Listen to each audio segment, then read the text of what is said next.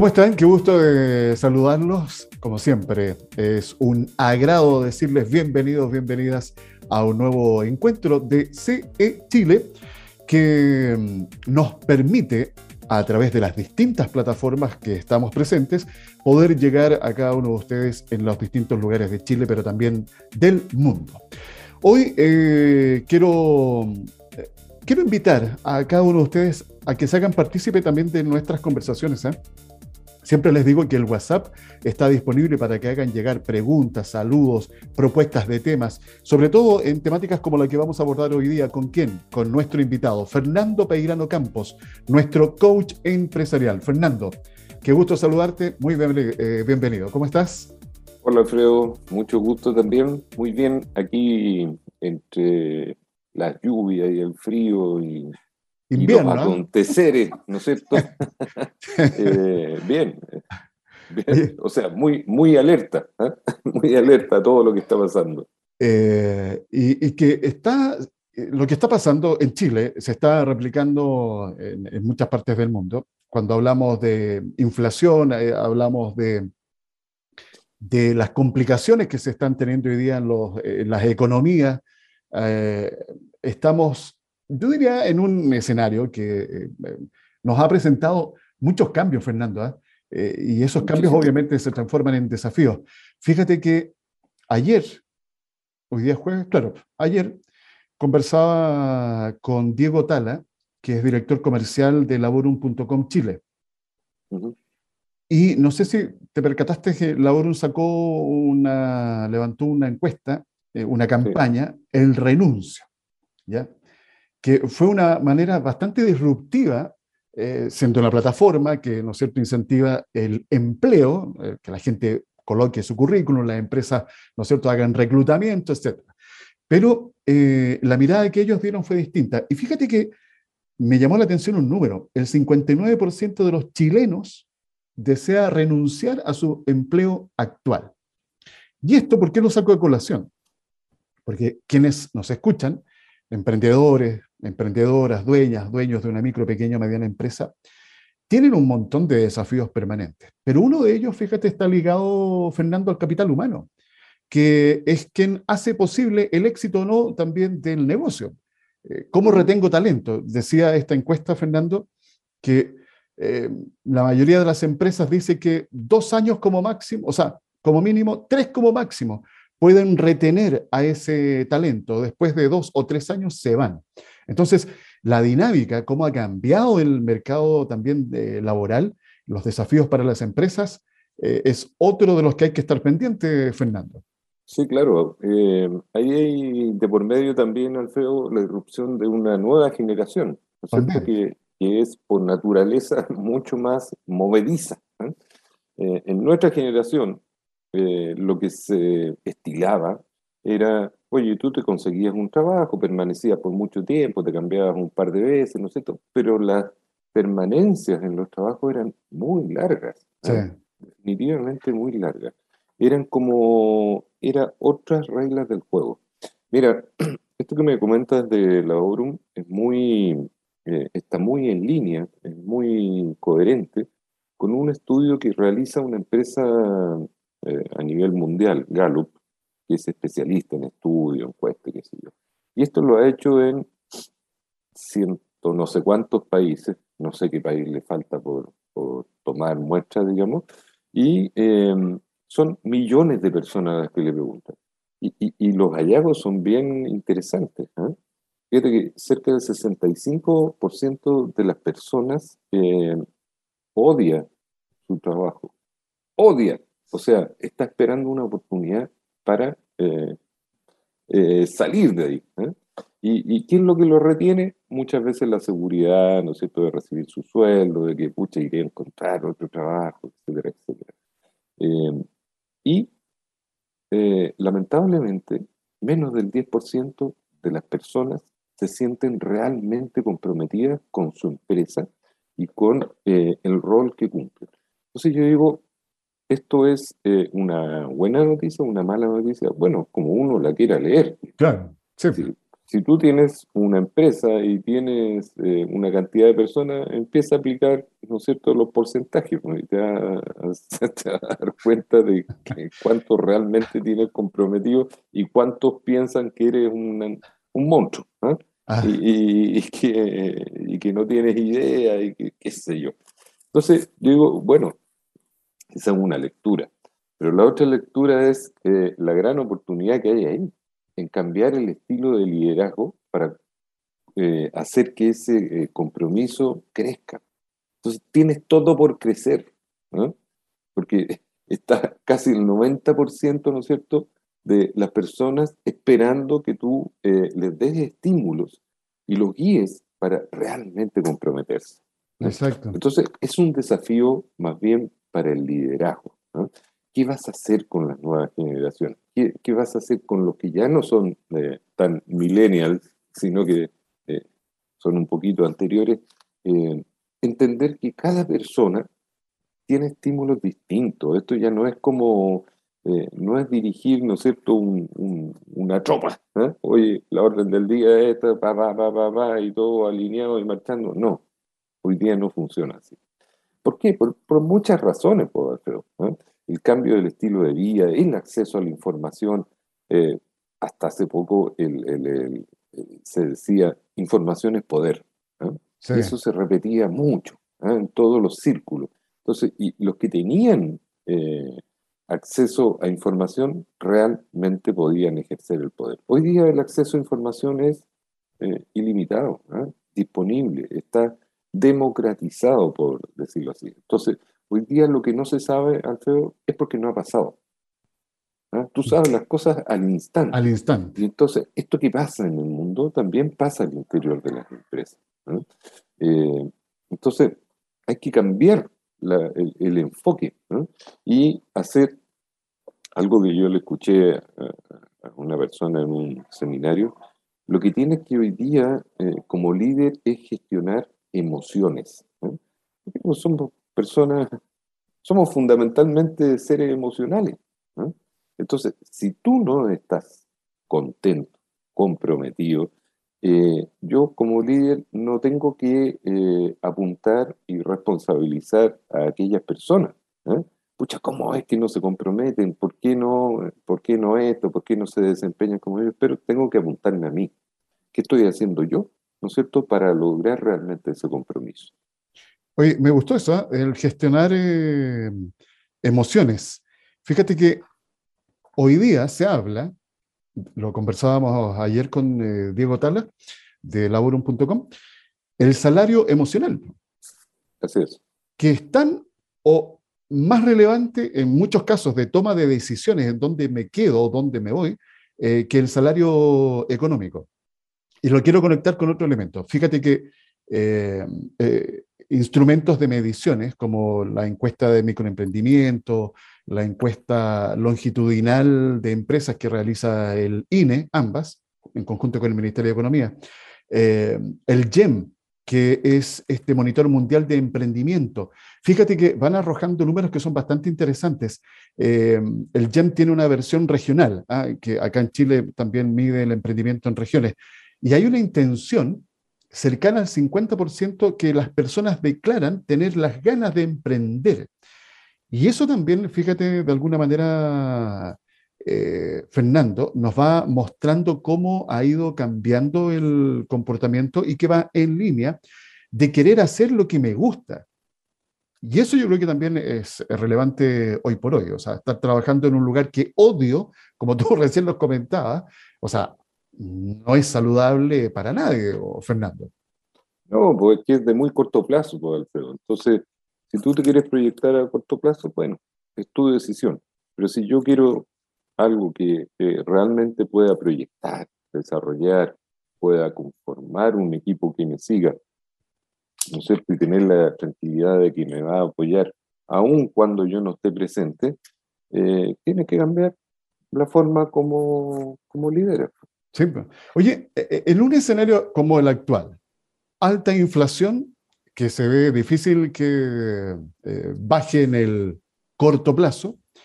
Eh, tenemos un mercado laboral que se acerca a niveles prepandémicos, pero también hay que analizar el detalle de ese, número.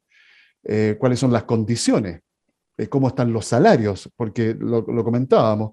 hoy día, ¿no es cierto?, el salario que yo recibo tiene una valorización mucho menor por efecto de la inflación. Es el poder adquisitivo, el poder de compra eh, se va perdiendo cada vez más. Eh, hoy día tenemos este conflicto a nivel mundial, seguimos con los efectos de la pandemia, tenemos el conflicto en Ucrania, producto de la guerra de Rusia en este país, que está provocando muchísimas alteraciones en las distintas economías. Tenemos la situación en Estados Unidos, ¿no es cierto? Eh, muchos dicen que ya de Estados Unidos está viviendo un proceso de recesión que se va a ver más declarado ya en el último trimestre de este año o de frentón ya eh, comenzando el año 2023. Eh, ¿Cómo gestionamos las emociones? ¿Cómo hay tiempo para que el líder de un emprendimiento, de una pyme o una MIPYME, pueda gestionar emociones. ¿Qué tan importante debe ser ese foco, eh, Fernando, considerando estos elementos que te acabo de mencionar? Mira, yo siempre eh, repito, Alfredo, de que eh, el rol de, un dueño, de un emprendedor, es liderar a su equipo, dirigir un equipo de personas que son fundamentalmente seres emocionales. Y que estas personas sean capaces de seguir procedimientos y sistemas. Eso es lo que hace que los negocios funcionen en forma predecible. Entonces, ¿dónde está la clave? En comprometer, alinear, conformar un equipo ganador. Ahora, ¿cómo hacerlo en este escenario, no es cierto, que tú bien señaladas con todos estos aconteceres a nivel mundial, ¿no es cierto? Eh, renuncias de primeros ministros, eh, eh, el dólar, el dólar. El dólar, Porque nosotros como que estábamos habituados a, decir, oye, baja el cobre, sube el dólar, ¿cierto? Sube el cobre, baja el dólar. Y era re simple. ¿ah? No había... Hable nomás. Pero hoy día la cuestión no tiene que ver con eso.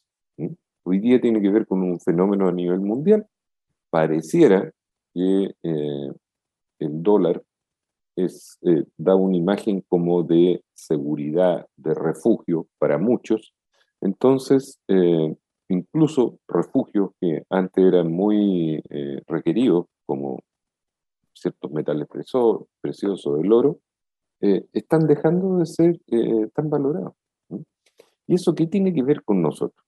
Pero mucho. Somos una economía que está eh, quizás de las economías más abiertas al exterior. Entonces, por un lado, a los exportadores les beneficia, ¿no es cierto?, un precio alto del dólar. Pero por otro lado, los costos se empiezan a incrementar porque el dólar es como la base para fijar, por ejemplo, precios de transporte, de combustible, etc. Y lo que tiene de negativo es que nosotros importamos muchas cosas también. Así es. Eh, y por ahí nos pega fuerte. Entonces, eh, cuando tú empiezas a, poner estos elementos en orden, bueno, ¿cómo nos van a afectar? Eh, eh, primero, a nivel de las expectativas, que yo eso siempre eh, lo he sostenido, la economía se mueve en base a las expectativas. Es decir, lo que las personas creen que podría pasar de aquí en adelante. Y en función de eso toman las decisiones. Entonces yo digo, ¿qué decisión toma hoy día un emprendedor, un dueño de, una empresa, respecto de, por ejemplo, crecer ¿ah? en este escenario, invertir, innovar, contratar más personal. Eh, chuta, eh, hay que tener hay que tener una inclinación grande por el riesgo como para decir sí a todas esas interrogantes, ¿cierto? Eh, sabiendo cómo se está moviendo esto en el, en el entorno económico. Este, este proceso que estamos viviendo, Alfredo, lo sabíamos a fines del año 2021. Las autoridades económicas lo dijeron en forma muy clara. ¿eh? Este eh, espejismo que tuvimos de liquidez a raíz de los retiros y los, apoyos eh, del gobierno, ¿no es cierto? tiene un límite, pues. o sea, los recursos se agotan. no es cosa de tirar y abrazarse, oye, sigamos la fiesta. Y esto se empezó a ver con mayor claridad durante el trimestre anterior, donde cifras que eh, nosotros veíamos que estaban apuntalando, ¿no es cierto?, eh, la actividad económica empezaron a declinar. Construcción, comercio, industria, servicios, todo como que se ha ido ralentizando. Entonces, el escenario que estamos viviendo hoy día no es que nos haya pillado de, improviso, lo sabíamos. Entonces, eh, el llamado, Alfredo, es a tener en consideración todo esto y hacer las cosas como corresponde, en forma correcta, poniendo todo esto en la balanza. Y yo insisto, planificando. Lo que no significa que tú vas a, que tú tengas una bola de cristal y puedas predecir todo lo que va a ocurrir. No, eso no es planificar. Planificar es ponerte en distintos escenarios. ¿Qué pasa si, por ejemplo, la inflación eh, más que eh, detenerse y empezar a decrecer, sigue subiendo, que es lo que parece que está ocurriendo por estos días, ¿no? Y cómo eso me afecta, cómo le afecta a mi empresa, qué hago con mis precios, qué va a pasar con los productos y los servicios que yo contrato para producir, a su vez, eh, mi oferta, ya sea de producto o servicio. ¿qué, qué, qué voy a tener que hacer con, por ejemplo, las remuneraciones. Las personas eh, van, a van a estar complicadas, ¿no es cierto?, para eh, mantener sus ritmos o su, eh, su bienestar o, su calidad de vida, ya me entonces, esto le va a empezar a afectar los bolsillos. Y yo no puedo hacerme el desentendido de eso. Tengo que hacer algo al respecto. Entonces, tengo que poner todo esto dentro de esta planificación y ponerme en distintos escenarios. ¿Qué pasa si la inflación sigue subiendo y yo tengo que subir mis costos que tenga que ver con remuneración? ¿Qué pasa si otro escenario un poco menos pesimista, ¿no es cierto? ¿Qué pasa si la inflación empieza a, como a, ya no seguir creciendo, al menos, ¿no es cierto? Y más adelante empieza a declinar. ¿Y qué pasa si por arte de magia, a esta altura es como muy poco probable, ¿ah? que se reactiva la economía, pareciera que eso no va a ocurrir, ¿no? Entonces, eh, yo, yo, no digo que no vaya a ocurrir en Chile, ¿no es cierto?, por distintas razones, sino que a nivel mundial. Y a nivel mundial eh, es como siempre se suele decir, oye, Estados Unidos estornuda y nosotros nos resfriamos. Claro. Es así, ¿eh? porque en el contexto mundial, la verdad que no pesamos nada, pero pucha, e, es como todo, nos, todo lo que ocurre afuera nos afecta. Exactamente. Y eso se da por lo que tú decías al comienzo, pues al ser una economía abierta, estamos expuestos, por supuesto, a lo que pase con eh, las economías de aquellos países con los cuales nos estamos relacionando principalmente, que son Estados Unidos, China, por otra parte, eh, algunos países acá en la región, y es una situación eh, realmente eh, compleja. Ahora, eh, volviendo a lo que te comentaba Fernando, con todas estas variables que se tiene que preocupar el que lidera un negocio, el capital humano, yo insisto en ese punto, es aquí muy relevante. y el gestionar ese capital humano, yo creo que también requiere de ciertas habilidades en el líder. Y retomemos esta frase que tú mencionaste, este concepto, el gestionar las emociones. Eh, ¿Cuán importante es que el que lidera ese negocio eh, le preste la suficiente atención a, este concepto, Fernando?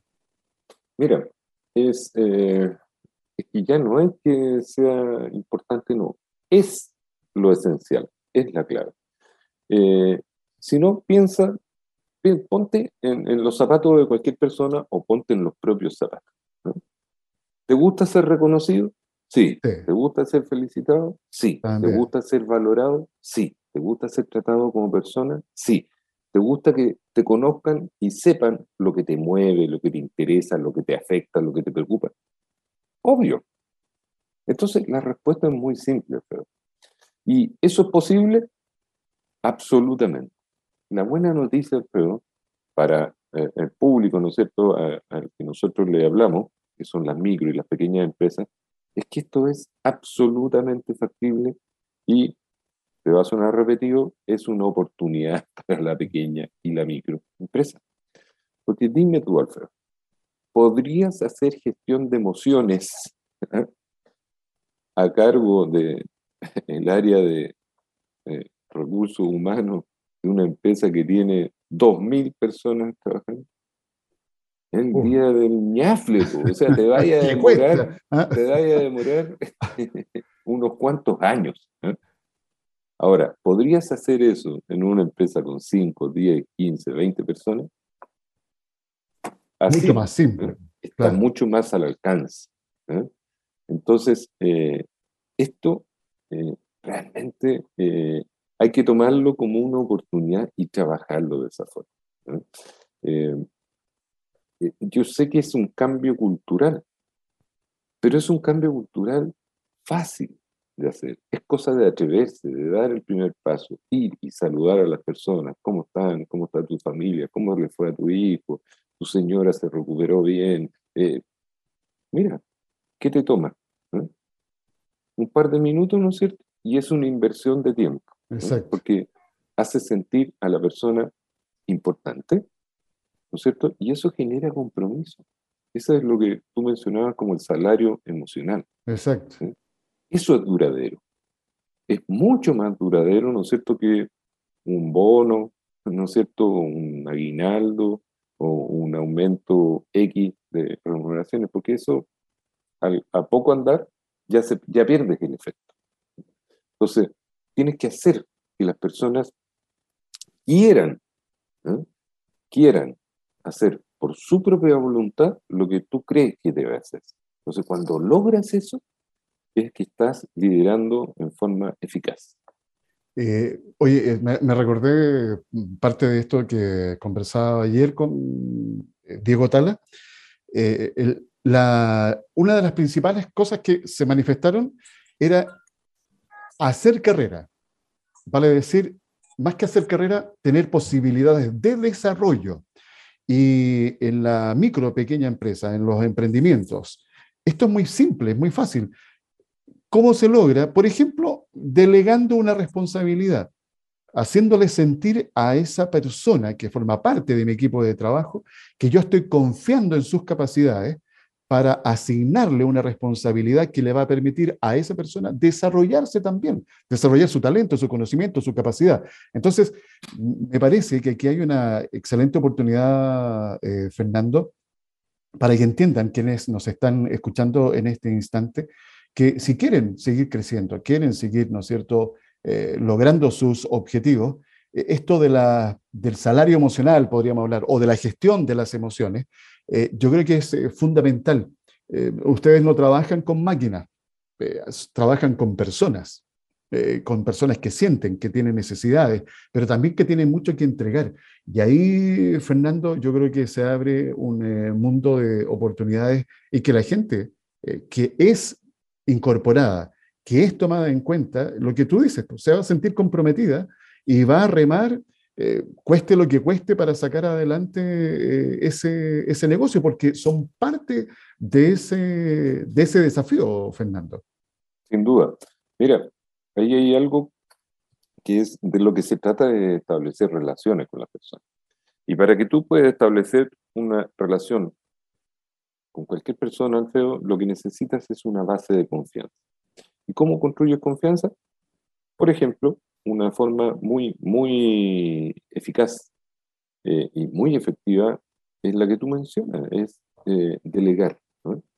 Decirle que es una muestra de confianza, ¿no es cierto? Cuando tú amplías, eh, digamos, el, el, ámbito de las funciones que, que puede desarrollar.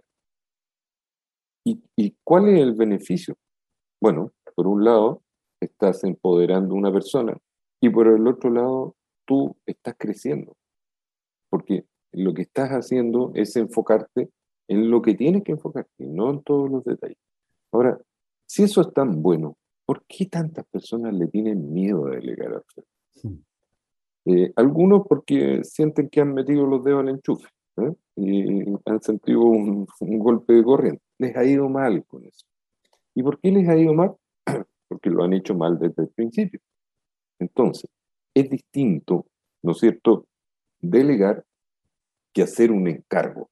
¿eh? yo no te puedo decir, Alfredo, mira, te voy a delegar esto, anda ya tal cosa. Oye, me estáis tomando de, del cabro de los mandados. Entonces, eso no es delegar. Entonces es explicar, digamos, en qué consiste lo que esperas de, esa persona, mostrarte disponible eh, para acompañarlo o para atender cualquier duda que se pudiera presentar en el proceso, pero no estar encima. ¿eh? Oye, hiciste esto y que no lo vas a hacer. Eso no es delegar. Entonces, por eso les va mal. Y cometen eh, el error garrafal. ¿Cuál es el error garrafal, Alfredo? A, a los que nos gusta el fútbol, hacer un autogol. Es un error del porte de una casa, ¿no es cierto? ¿Cómo se sienten los jugadores cuando hacen un autogol? Terrible, imagínate, pues, hay, que hacer, hay que hacer el gol en el otro arco. Bueno, esto lo hacen ¿eh? muchos eh, líderes y cometen el error de hacer la delegación inversa. ¿En qué consiste? En que eh, tienen un, grado de ansiedad que no logran controlar y se desesperan porque las cosas no están hechas o porque no se hacen conforme a lo que ellos esperaban.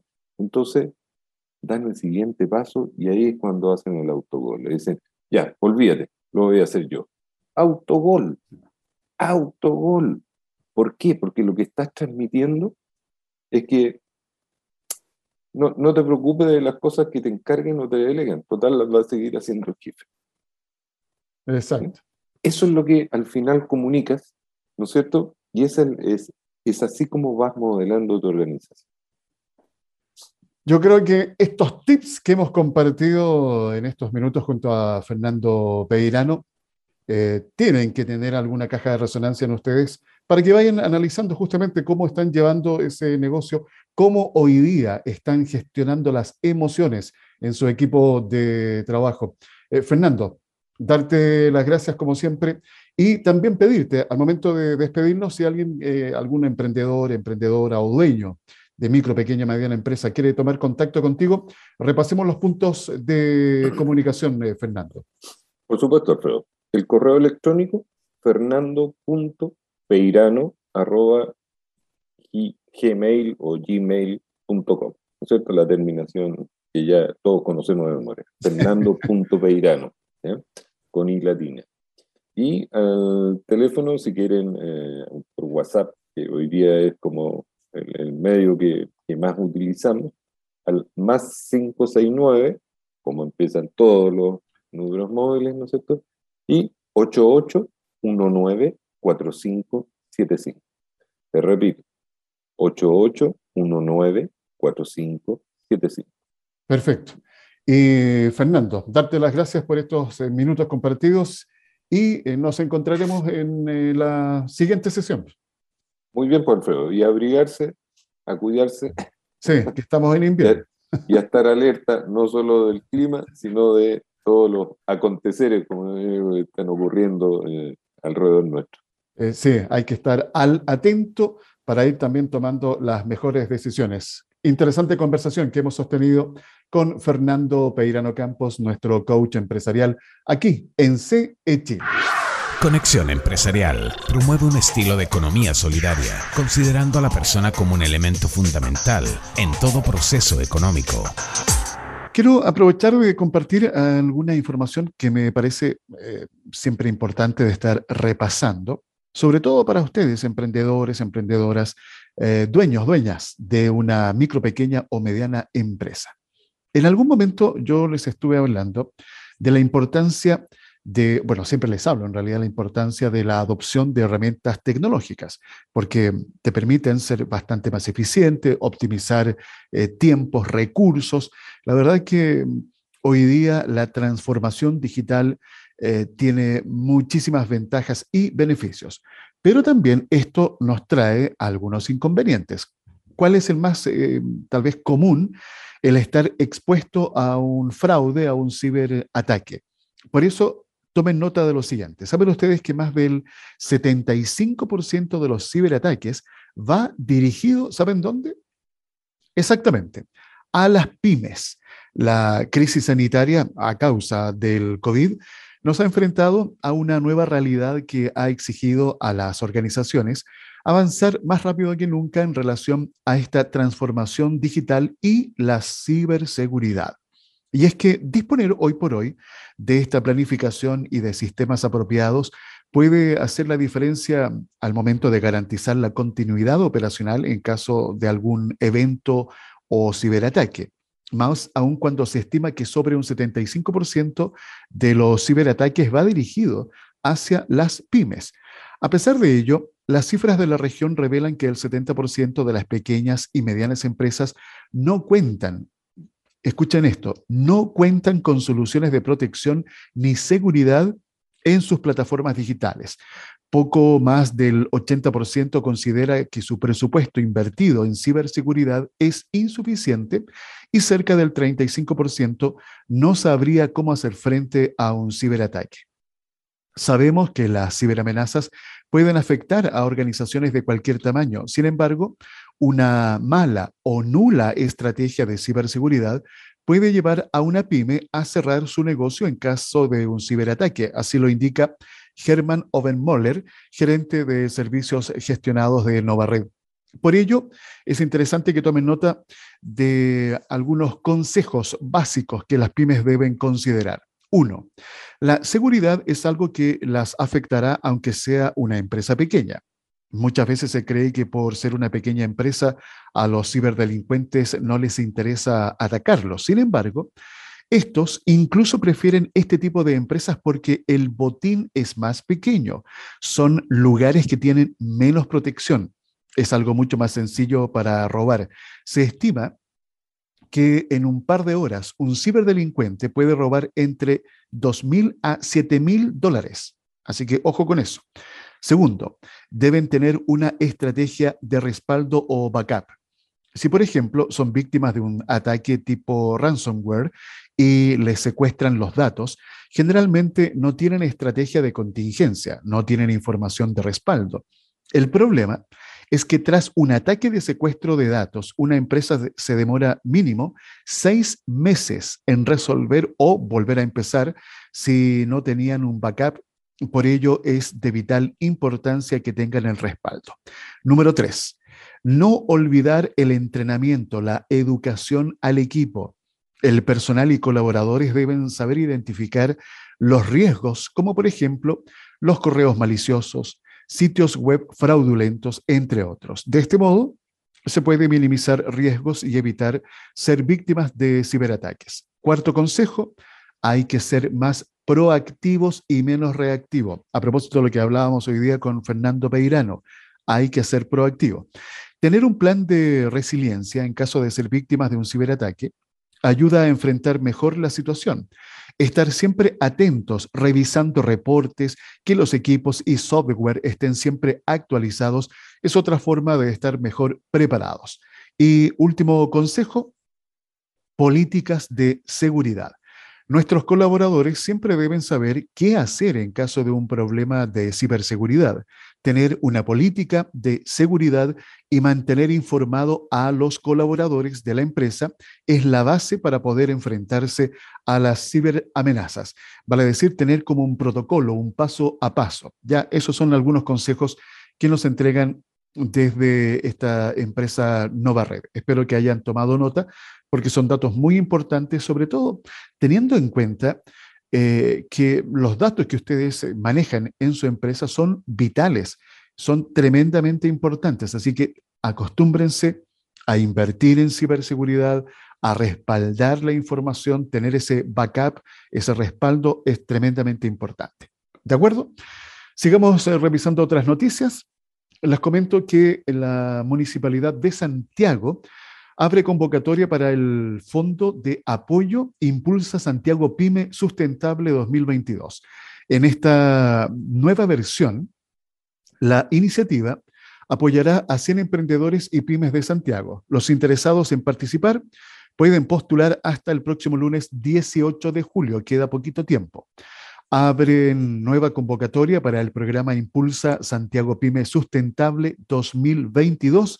Esta iniciativa reitero, es desarrollada por la Municipalidad de Santiago a través de la Subdirección de Desarrollo Económico Local en coordinación con Santiago Innova, que va a apoyar a 100 pymes para que transiten a un modelo más sustentable.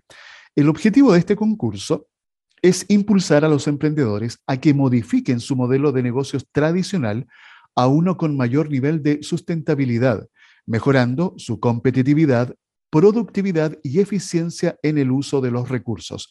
Los interesados en Impulsa Santiago Pyme Sustentable 2022 pueden postular hasta el próximo 18 de julio.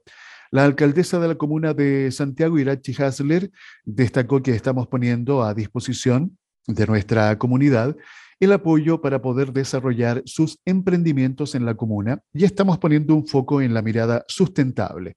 Queremos promover la reactivación económica inclusiva y sustentable en Santiago.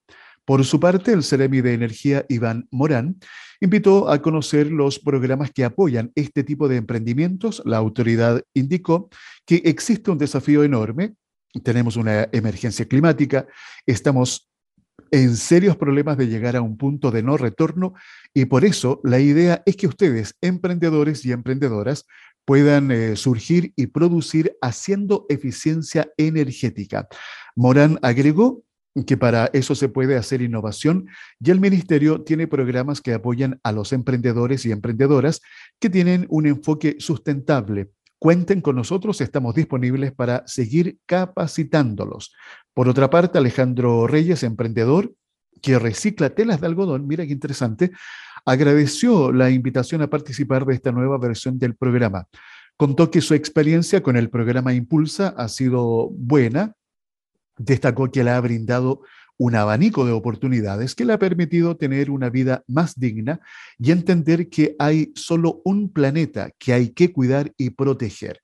Reyes también resaltó que Impulsa me permitió acceder a una educación de calidad, pude crear mi manual de marca, mi marketing, perfeccionar mi logo y el contenido, entender las variables para mejorar el negocio y tener un foco en las necesidades de los clientes, pero además crear fuentes para potenciar la economía circular.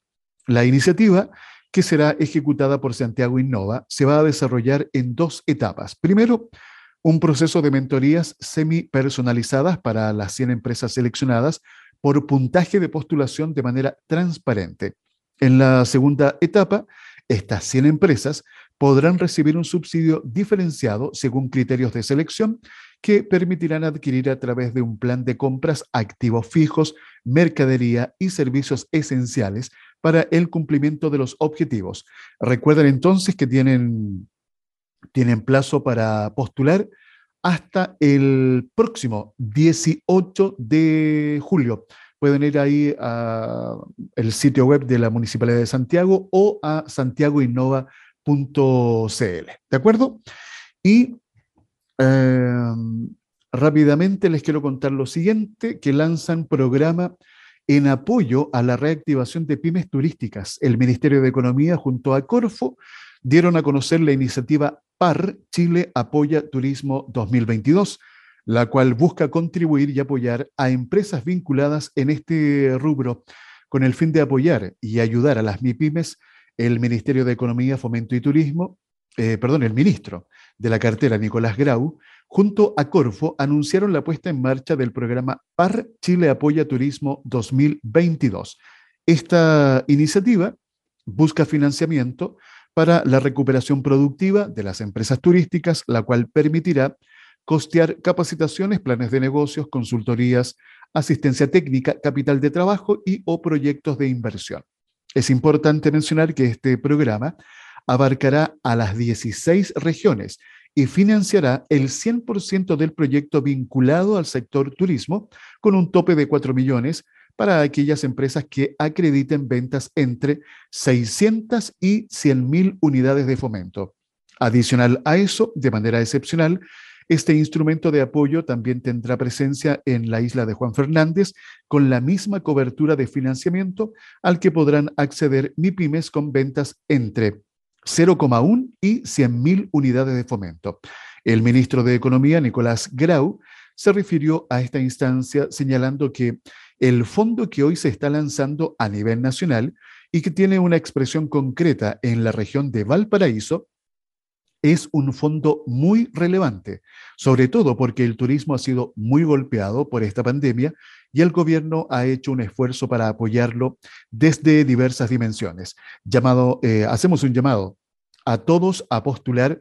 Este es un fondo de ventanilla abierta, es decir, se va asignando los recursos y financia y finaliza una vez que estos se terminen.